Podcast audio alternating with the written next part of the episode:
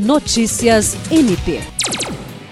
O Ministério Público do Estado do Acre realizou, por meio do Núcleo de Apoio Técnico NAT, palestra sobre segurança orgânica na instituição, voltada aos servidores das áreas administrativas. Realizada no auditório do edifício sede, a atividade foi conduzida pela Coordenação de Inteligência e Segurança Institucional do órgão auxiliar e pelo Gabinete Militar de Segurança Institucional.